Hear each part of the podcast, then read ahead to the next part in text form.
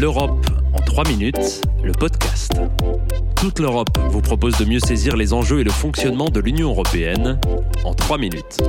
Une série audio courte et sans jargon.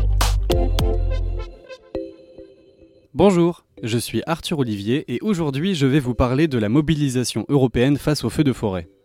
Il y a du renfort qui s'en vient, puis je vais en parler tout de suite avec euh, Guylaine Buchière. Euh, donc, Guylaine, ce sont des pompiers, euh, français expérimentés qui viennent tout juste d'arriver à Québec et qui seront dépêchés sur le terrain.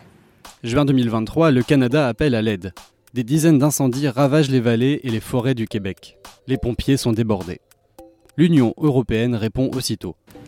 Oui, une aide précieuse, là, Bruno, qui est arrivée de la France aujourd'hui. 110 pompiers, sapeurs-pompiers spécialisés pour le travail en forêt, pour le sauvetage également d'ailleurs. D'autres pompiers d'Europe aussi arriveront dans les prochaines semaines. La France, le Portugal et l'Espagne envoient près de 300 soldats du feu de l'autre côté de l'Atlantique. Cette solidarité n'est pas nouvelle. Ces opérations s'inscrivent dans le mécanisme de protection civile de l'Union européenne. Créé en 2001 et renforcé en 2019, il permet de coordonner les moyens humains et matériels en cas de crise humanitaire ou de catastrophe naturelle. L'aide européenne peut intervenir sur le continent comme dans le reste du monde. Avec le changement climatique, le mécanisme européen de protection civile est malheureusement de plus en plus précieux, car les records de chaleur et d'incendie se multiplient d'année en année. C'est pourquoi les Européens se sont préparés à un été 2023 à haut risque. Les moyens aériens pour lutter contre les feux de forêt ont été doublés par rapport à 2022. La flotte européenne comprend désormais 24 avions et 4 hélicoptères. La France fournit par exemple deux avions bombardiers et un hélicoptère, mobilisables pour porter secours à ses voisins. Autre mesure cette année, des sapeurs-pompiers ont été envoyés en prévention dans les zones à risque.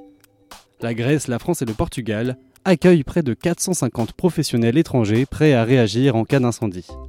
L'Union européenne leur organise régulièrement des formations pour apprendre à travailler ensemble. Une cellule spéciale est aussi mobilisée de mi-juin à mi-septembre à Bruxelles. Son rôle, analyser et coordonner la lutte contre les feux de forêt en Europe cet été. Le mécanisme de protection civile de l'Union européenne peut être activé par un État lorsqu'il ne dispose pas des capacités suffisantes pour faire face à une catastrophe. La France l'a déjà déclenché contre des feux de forêt en 2022 et au début de la pandémie de Covid-19. Hors d'Europe, il est venu en aide au Chili et au Québec face à de gros incendies tout comme en Turquie après les séismes de février 2023. Mobilisé 24 heures sur 24 et 7 jours sur 7, un centre de coordination de la réaction d'urgence s'assure de l'efficacité de l'aide humanitaire et du bon fonctionnement du dispositif. Les 27 États membres de l'Union européenne et 9 autres pays y participent.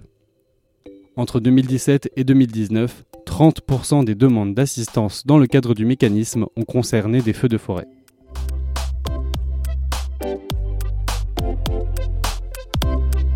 Retrouvez l'Europe en 3 minutes, le podcast, sur www.touteleurope.eu et sur votre plateforme d'écoute préférée. Partagez-le, commentez-le et à très vite pour un prochain épisode. L'Europe en 3 minutes, le podcast.